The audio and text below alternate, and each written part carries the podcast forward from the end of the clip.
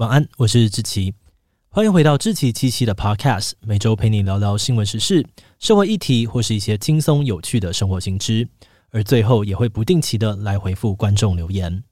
那今天的这一集我们要来聊聊的主题是台湾劳工的药酒文化。诶，说到台湾广告里面辨识度最高的广告词哦，这两句绝对是榜上有名的。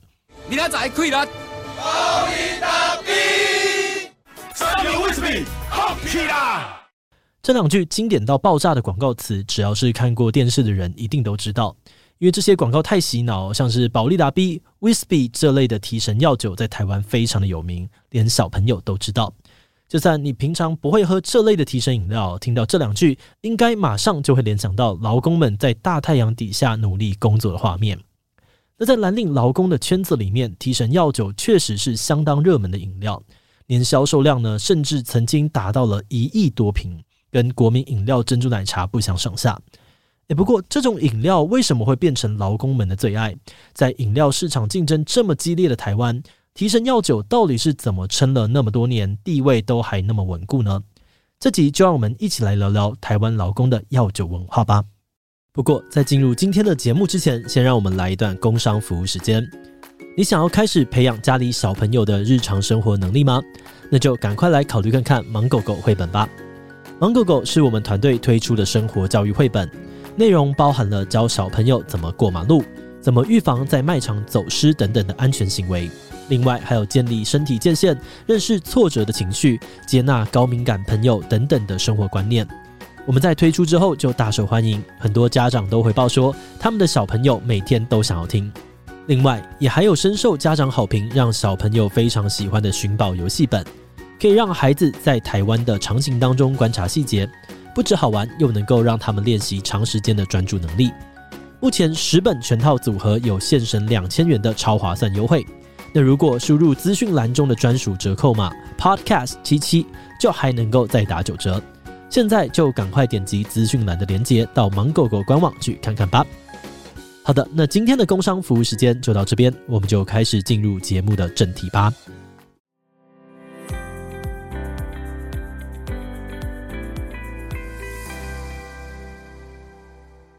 说到台湾劳工的药酒文化，我们就要先从什么是药酒开始介绍。那顾名思义，药酒最一开始其实是一种药。那传统的中医里面会把很多不同的中药材泡在酒精里面，透过酒精去把中药材里面的有效成分溶出来，帮助药效发挥。所以药酒本来是指中医治疗疾病的一种方法，但在最近几年，这个药酒的定义慢慢变得越来越广泛。比如说，拿来做料理的复方中药酒就叫做药酒，这浸泡单位中药材的药味再制酒也叫做药酒。而这一期的主角保力达 B 跟 Whispy 也会叫做药酒。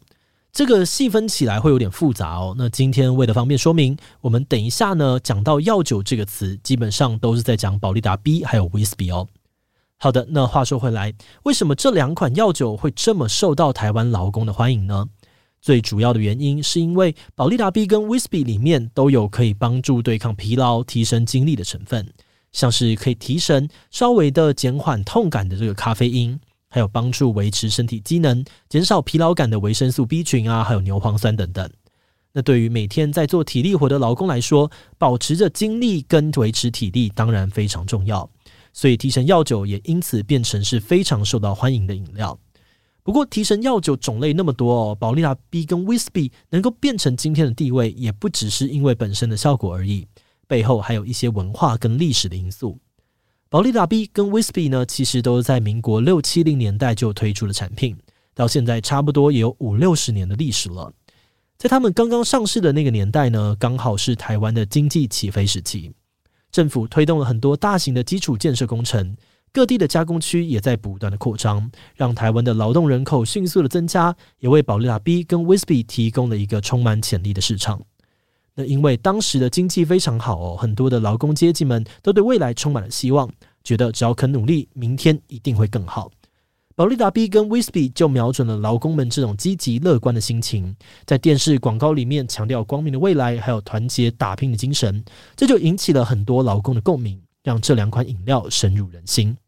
很多在工地上班的工人放风啊休息的时候，常常就会去移动式的小蜜蜂货车买凉的提神药酒来喝。而这种一边打屁聊天，一边分着喝药酒的体验，成为了他们辛苦工作里难得轻松快乐的时间。后来，甚至慢慢的变成一种仪式感。有的人上工之前呢，一定要先来喝个几口提提神；而下班之后，也一定要来一瓶犒赏自己工作的辛劳。同时哦，因为卖药酒的小蜜蜂货车通常呢也会一起卖其他的饮料，所以有些喝不习惯药酒味道的人呢，就会买不同的饮料来混搭，演变出一套内行人才知道的药酒喝法。像是专门写工人生活的作家林立青就提到，蓝领劳工喝提神药酒的方法，大致上面可以分成八大类，又称作是药酒八系。而劳工们呢，会依照不同的需求或是偏好来选择不同的喝法。第一种是搭配可乐、沙士或是维大利这种气泡饮料的汽水系搭配。再来还有第二种搭配运动饮料的运动饮料系喝法，很适合用来补充电解质跟水分。那这两种喝法，因为喝起来清爽又解渴哦，是劳工朋友在大热天时的首选。那如果重点不是解渴，而是提神的话，有的人就会把药酒混蛮牛或是 Red Bull，让这个饮料里面 B 群跟牛磺酸的剂量更高，变成提神系的搭配。而这种类型呢，就是很多开夜车啊，或是长途驾驶的司机们经常会选择的喝法。那再来，还有些人呢，为了维持这个药酒亢奋的效果，会把药酒加上维恩咖啡、伯朗咖啡，甚至是超商冰美式调成咖啡系喝法。那如果想要迅速补充糖分啊跟能量，可以试试所谓的果汁系，也就是药酒混搭美丽果或者是金晶芦笋汁。那如果是刚刚讲的这些你都没有兴趣哦，那可能还可以试试看女性工作者跟老师傅们偏好的奶系，就是把这个药酒加上萨萨亚的这个椰奶或者是果冻牛奶，让整个药酒的口感变得非常滑顺。而如果不喜欢奶味，还有一种选择呢，是药酒加上无糖绿茶或是开喜乌龙茶的淡泊系。最后还有一种大家都很喜欢哦，很适合迎接下班的喝法。也就是把药酒配上米酒或是高粱酒，让酒精浓度直接冲高的白酒系搭配。那因为白酒系喝法可以御寒哦，让身体整个从内而外的暖起来。所以很多劳工除了下班后会喝之外呢，在冬天工作之后也会揪团去吃小吃摊，顺便一起喝喝这个白酒系药酒，让身体暖了再回家休息。总结来说，因为药酒的混搭喝法非常的多种，能够满足劳工们不同的需求，所以药酒就变成了工地很重要的文化之一，地位完全就是难以撼动。诶，不过真奶喝多了都会出事哦，那药酒这样子早上喝晚上也喝，劳工们的健康不会出问题吗？答案当然是。这集刚开始的时候呢，有说到提神药酒里面都含有咖啡因、维生素 B 群等等的成分，可以帮助劳工提神醒脑、减少疲劳。不过这些效果都必须在适量的饮用之下才能够发挥预期的作用。例如保利达 B、Wisby 的这个标示就写一天最多三次，每次最多是四十毫升，也就是一天不能够超过一百二十毫升。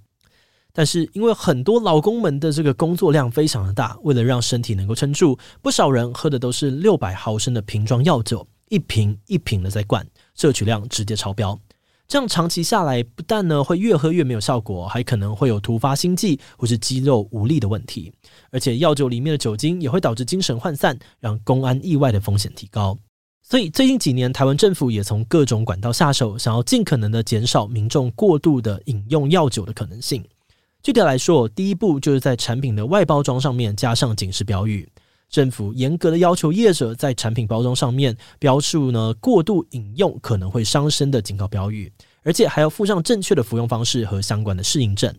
再来，第二步就是限制贩卖的通路。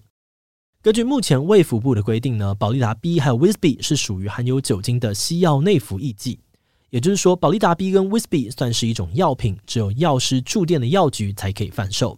如果你去药局购买，药师呢也会给你指示，让你了解药酒的正确用法。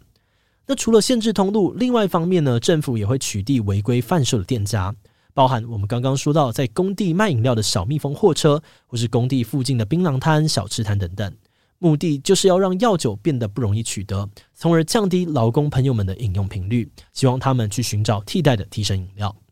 那来到第三步，也是最后一步哦，就是要避免民众对于提神药酒有错误的认知。比如政府规定，在广告当中应该要放入“工作前或工作当中，请勿饮用”，要适量饮用等等的标语来提醒民众，药酒可能会让你在工作当中发生危险。此外，广告画面也禁止出现劳工在工作当中饮用药酒的示意，以免造成误导。不过，虽然政府已经加强宣导跟管制了，但就以实际面来说，还是有很多的劳工会在工作时喝药酒来提神。这样的状况跟以前相比，并没有改变太多。诶，难道这些劳工们都不知道长期喝药酒的风险吗？其实他们当然也是知道的，只不过一来这已经养成习惯了，不容易改掉；二来是因为他们的环境就是需要他们边喝药酒边跟同事社交。简单来说，就是一种职场文化。当一起工作的伙伴一边喝提神药酒，一边聊天打屁的时候，其实你很难拒绝别人的分享。而且我们前面也有说过，喝药酒已经成为了劳工朋友们之间的仪式感。这个时候你不加入大家，别人可能就会觉得跟你有距离，你自己可能也会觉得哪里怪怪的。而除了社交的原因，还有一部分的人长期仰赖提神药酒，真的就是为了要保持体力、工作赚钱。作家林立青在他的作品《做工的人》里面就提到说。工作环境越是恶劣，待遇越差劲的年长工人，就越常饮用酒精来自我麻痹。书里面提到，有很多的蓝领劳工，特别是营造业盖房子的劳工，薪水是用日薪计算的，根本没有劳基法的保护，上一天班拿一天钱，生活非常的不稳定。所以很多人只要有工作机会，就会拼命的接案，就算身体哪里有病痛，也都不敢休息。一般情况之下，你可能会觉得生病就是要去看医生，再不然就请假在家休息。但对于这些劳工来说，一天没去上班就是一天没钱领，甚至还可能因为请假而被雇主解雇。所以他们很多人都是能撑就撑，长期下来哦，身上多多少少都会累积一些病痛。但是为了继续工作，有些人就会选择依赖提神药酒，让自己至少维持在一种亢奋又微醺的状态，甚至透过药酒来暂时麻痹、舒缓疼痛，让自己能够继续面对辛苦的工作。可是这样做又会伤身体。然后又需要喝药酒来上班，慢慢形成了一种恶性循环。好的，那话说回来哦，我们团队在查资料的过程当中，发现其实这种含咖啡因的酒精的这个提神饮料，也曾经在欧美国家出现过，不过却只有在台湾，药酒数十年如一日，受到劳工族群的热爱，甚至还衍生出各种搭配合法。那么，当我们深入去了解台湾的药酒文化后，也意识到这个文化的背后代表的其实是劳动环境的辛苦跟高压，还有劳工们的辛酸跟无奈。在不稳定的职场环境跟操劳的工作形态当中，提神药酒陪伴这些劳工面对未来的不确定性，也在他们之间成为了一种对彼此表达善意、相互理解跟接纳的象征。今天的这一集，我们希望可以借由讨论提神药酒，带你一起认识这个我们不一定熟悉的产业跟职业文化。我们觉得，如果能让更多人看到劳工的真实处境和他们的需求，进而愿意倾听他们的声音，那大家就越有机会去推动一些改变。好的，那么我们今天关于台湾劳工的药酒文化就先介绍到这边，接下来就会进入留言分享的部分喽。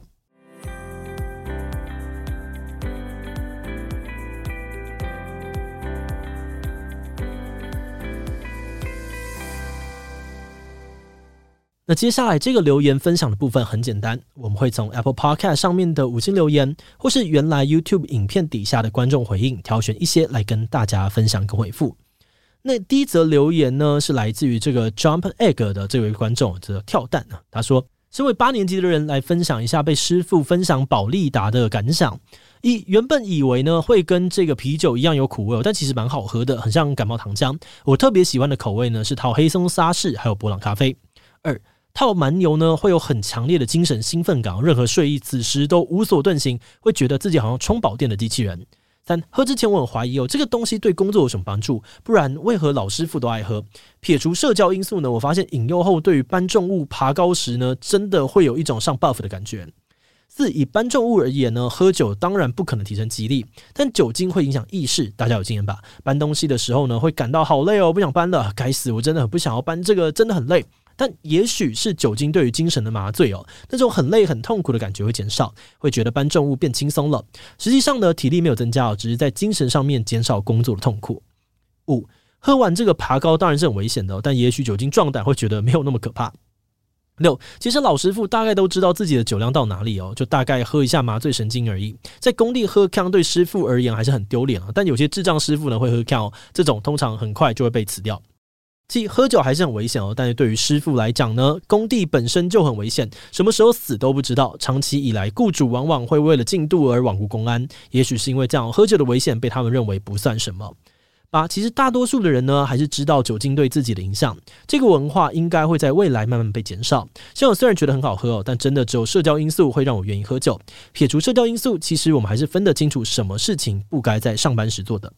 哇，真的是很感谢这个 Jump Egg 的分享哦，非常非常的有趣，而且很真实。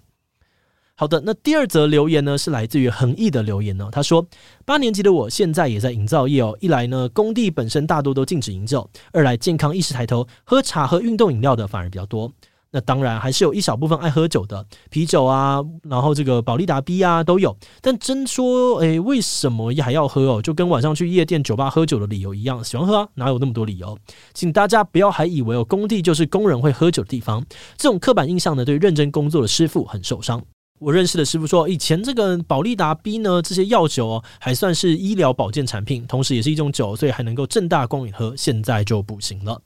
好的，也很感谢恒毅的分享，让我们可以从不同的面上去认识这个工地文化。